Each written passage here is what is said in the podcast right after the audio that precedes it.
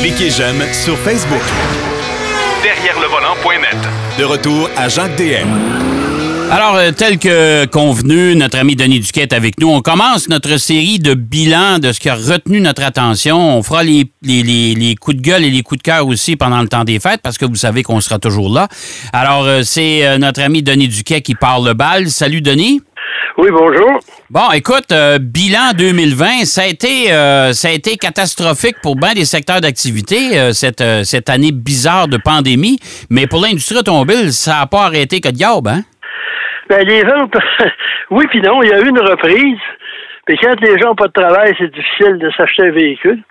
Euh, par contre, les compagnies ont repris la production parce qu'il y avait des fortes demandes pour certains modèles, la Corvette entre autres, qui sont obligés de quasiment stopper la production des, 2020 pour accéder tout de suite à, 2021 pour euh, parce que c'est compliqué.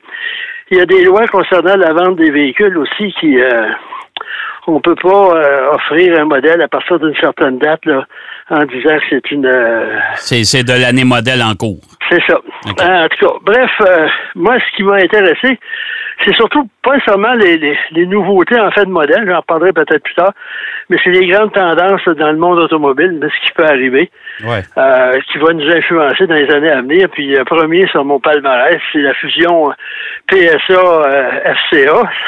PSA, c'est Peugeot, Citroën, Opel, Vauxhall et DS. Oui. Euh, pour ceux, puis c'est surtout euh, eurocentré, cette compagnie-là.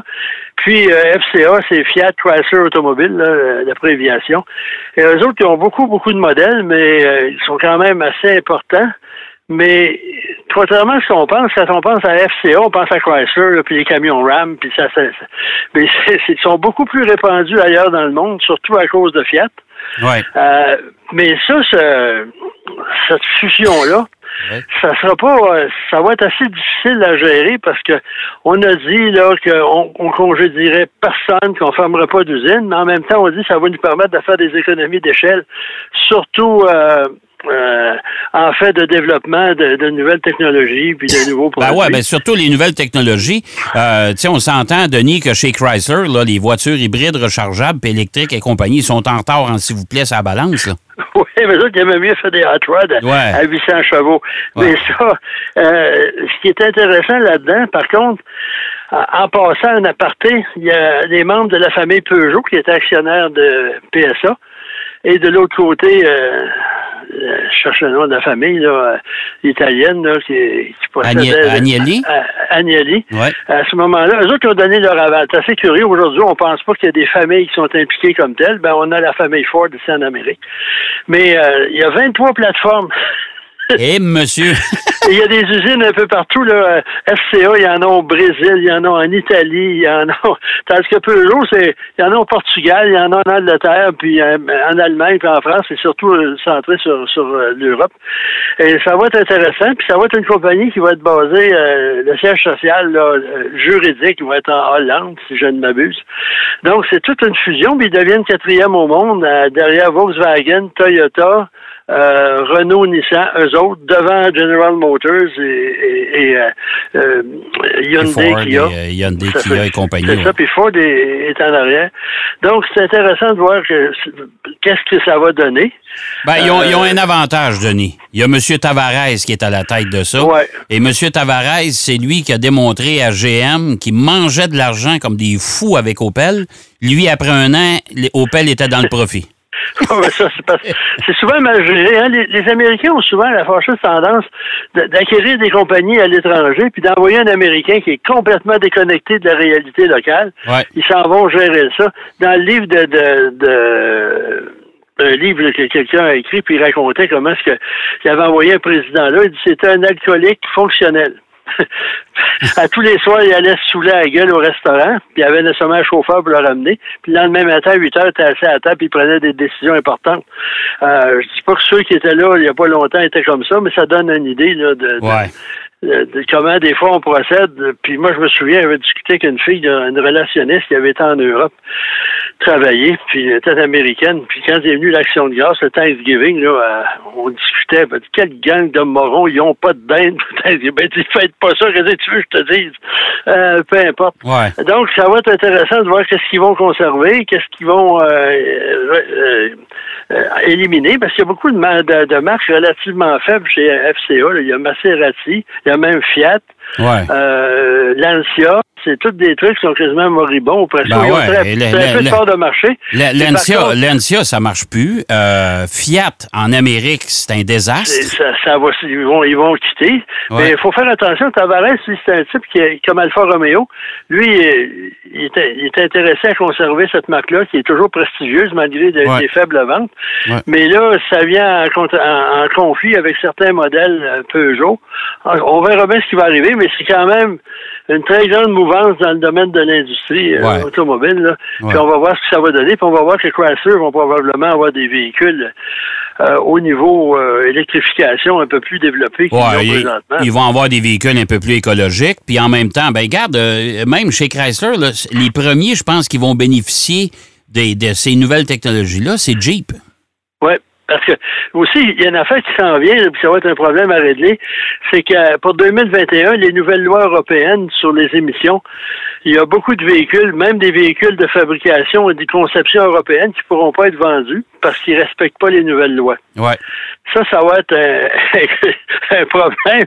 Surtout, il y a certains Jeeps qui sont là-dedans, là, ou même les, de toute façon, les Dodge, ça ne se vend pas en Europe, ça règle le problème. Hmm. Mais euh, ça, ça m'amène aussi en parlant d'émissions c'est Joe Biden qui a été élu président. ben, écoute, à, date, oui, puis je pense pas qu'il y ait de changement non, non plus. À moins que l'autre, le, fou furieux, là, euh, il, aime ça. Je pense qu'il aime ça perdre en cours.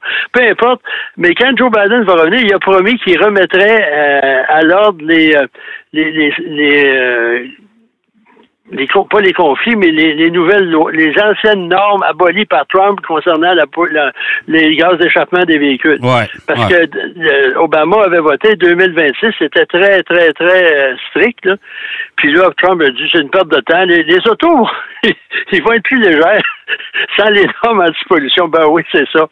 Euh, ça, j'ai l'impression que ça va avoir une influence aussi sur euh, ben, l'arrivée de nouveaux moteurs. surtout que le, plus gros marché aux États-Unis, c'est la Californie. Puis la Californie sont très sévères. Et il y avait un conflit d'ailleurs entre la Californie et euh, la Maison-Blanche. Ben oui, parce que lui, il a actionné, euh, il a poursuivi la Californie. une fois de plus, la Maison-Blanche a été déboutée, qui disait qu'ils outrepassaient leur droit de, de, voter des règles anti-pollution, puis euh, l'obligation d'avoir une voiture électrique en 2035. Donc, ça, ça va continuer dans le bon sens. Puis parlant d'électrification, une tendance, si on roule un peu partout au Québec, on commence à avoir de plus en plus de voitures électriques qu'on se calme, là, euh, c'est pas. Parce qu'on lit des textes écrits par les, ceux qui euh, électrifiés euh, à la vie, à la mort, ça, ça progresse, c'est dans le bon sens, mais compte tenu du prix des véhicules, puis la faible diffusion aussi de, certains modèles, comme si vous voulez vous acheter une voiture Tesla, qui est le leader présentement, il y a moins de 20 concessionnaires au Québec ou de dépôts de vente. 20 si vous achetez un véhicule, puis euh, vous avez peut-être des problèmes, puis là, il commence, si on, ce qui est arrivé en Chine, il y a plusieurs euh, recours collectifs, pas recours collectifs, de, on demande de, rappeler des véhicules parce qu'il y a des problèmes, puis certains problèmes ne peuvent pas être réglés euh, parce que c'est un défaut de conception, ce que j'ai lu du moins. Ça fait que on, peut-être ça va, euh, ça ira pas aussi vite que certains désirent, mais c'est parti parce que la plupart des grands constructeurs, Ford en premier, là, il, a, il, consacré, va consacrer 2 milliards à une usine des usines canadiennes pour la production de voitures électriques. C'est quand même un commitment. GM est en train de, de, construire une immense usine de fabrication de, de batteries. Puis le nerf de la guerre de ça, c'est justement les batteries. Parce que là, ça commence à progresser. Avant, on faisait 125 km d'autonomie en plein été il faisait chaud. Puis là, en hiver, on se ramassait avec pas grand-chose pour aller pas loin. Puis là, ben, euh, c'est 425, 450 km d'autonomie en général. Puis des nouveaux modèles. Puis là, les gens, des fois, sont déçus. Il y en a juste 425 au lieu de 475. Mais il faut pas oublier aussi que c'est la façon dont on conduit ces Ah, ben véhicules-là. ben ouais, ben ouais, Il y en a qui ont le pied pesant, il faut faire attention. Ça se mesure pas comme, euh, comme la consommation d'essence, tout à fait. ça. Non, monsieur. Parce que, mais même en plus, il y y, a des trucs, euh, la plupart des batteries sont, sont chauffées quand on roule. Ouais. À ce moment-là, en hiver, ça favorise la récupération davantage, mais si vous le laissez dans le banc de neige pendant trois jours, puis vous décidez de, de partir en voyage, Ah, ben non, ben non. peut-être une petite visite à une borne de recharge avant de prendre la route, ça Ben, sûr. bienvenu. Mais euh, il y, a- il y a surtout aussi, parce que Pierrot nous en a parlé tantôt, là, les, les batteries solides maintenant qui s'en vient, euh, Ouais. qu'on est en train de développer, des anciens ing- ingénieurs d'ailleurs de chez Tesla qui sont, qui sont là. Il y a aussi les, les nouvelles batteries développées par GM euh, aussi qui semblent assez révolutionnaires. Là. Ultium, là. Ouais. Puis aussi, il faut dire que euh, les, les, les constructeurs ont annoncé euh, d'ici à, à très court terme, là, euh, Volkswagen, par exemple, là, ils ont une palette de nouveaux modèles qui s'en viennent. Audi a déjà plusieurs modèles euh, électriques. Ouais. Euh, Mercedes commence à se réveiller. Quand ils vont arriver, ça va.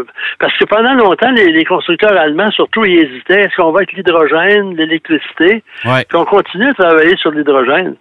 Puis il y en a qui relaient ça, ils balaient ça du revers de la main, ils disaient, ah, là, là, Ben, là, Toyota continue à présenter sa Ben oui. Puis euh, Ouais, écoute, eux autres, puis Hyundai, euh, Hyundai Kia, ils travaillent là-dessus. Ouais. Euh, Ouais. Donc, c'est pas des imbéciles pour consacrer des millions à développer une certaine technologie. Là, Euh, Ouais, tout à fait. Parce qu'à un, moment donné, Honda avait tout un programme pour la Californie. On avait même des, des, des espèces de- d'usines domestiques de fabrication d'hydrogène, une espèce de grosse boîte carrée que vous attachiez à, à côté de la maison, là, qui Ouais. produisait de l'hydrogène, puis vous pouviez refaire la recharge vous-même, puis il y avait des centres de, de recharge d'hydrogène.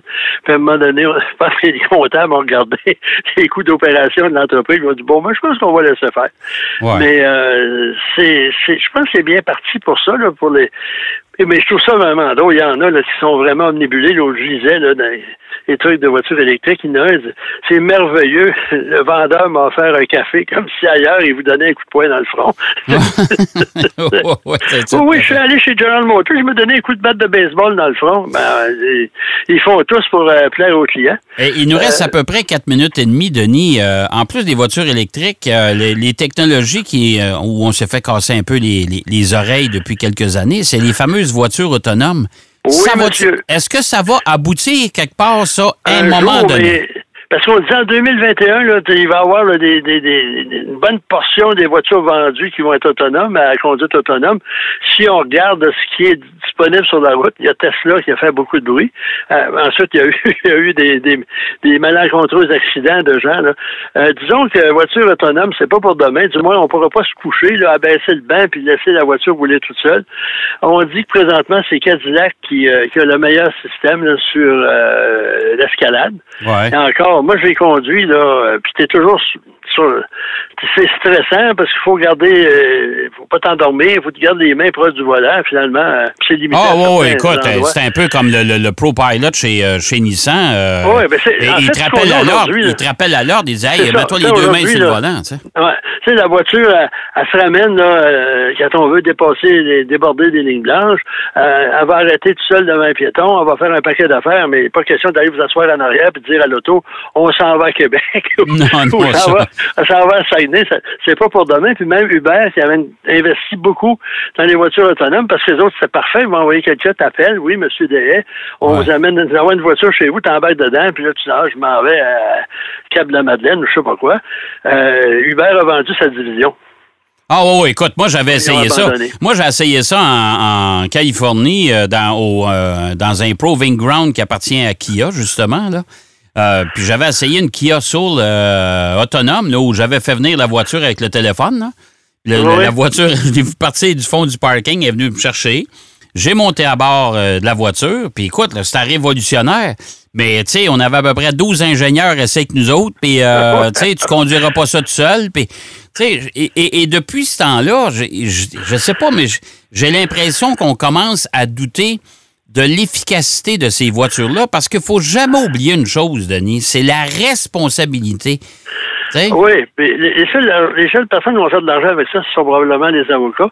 Ouais. Et en plus, là, ils disent que c'est tellement technologiquement complexe, le nombre de millions de, de, données que ça prend pour interpréter.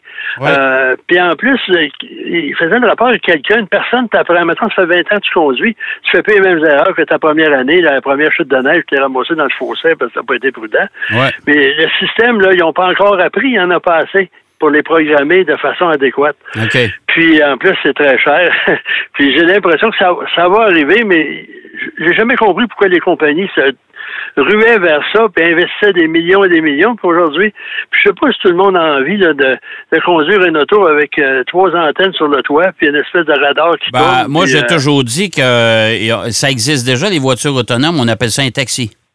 Ouais, mais tu peux t'asseoir en arrière là, puis dormir si tu veux. ça, les voitures autonomes, ça va être une bonne chose pour les gens âgés, par exemple. La population vieillit énormément.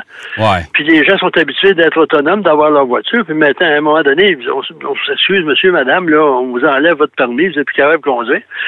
Euh, si vous achetez une, voiture avec conduite autonome, ça peut vous aider fortement à garder votre autonomie, mais ça n'arrivera pas demain matin. non, non, non. Puis les, constructeurs automobiles ont besoin de leur argent pour développer les, les, les voitures électriques. C'est là, c'est là que ça va. Récupérer des pertes de la pandémie en plus. Fait que là, je pense que ça va prendre euh, le siège arrière, mais pas pour les bonnes raisons. Oui, tout à fait. Ben écoute, mon cher Denis, euh, je sais que tu as des rendez-vous euh, encore aujourd'hui.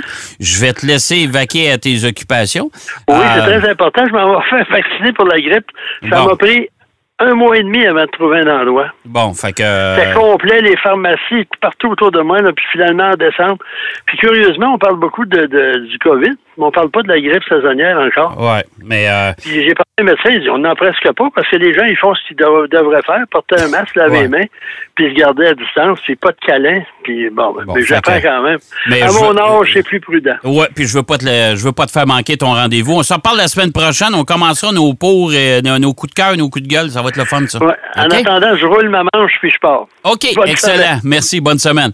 Denis Duquet qui euh, nous parlait, euh, qui a commencé avec son bilan 2020. Puis c'est pas fini parce qu'on va en avoir bien d'autres sujets à traiter dans les prochaines semaines. On sera là pour tout le temps des fêtes, euh, d'ailleurs, pour vous divertir un peu. On va aller faire une pause au retour de la pause. Marc Bouchard est avec nous. Derrière le volant.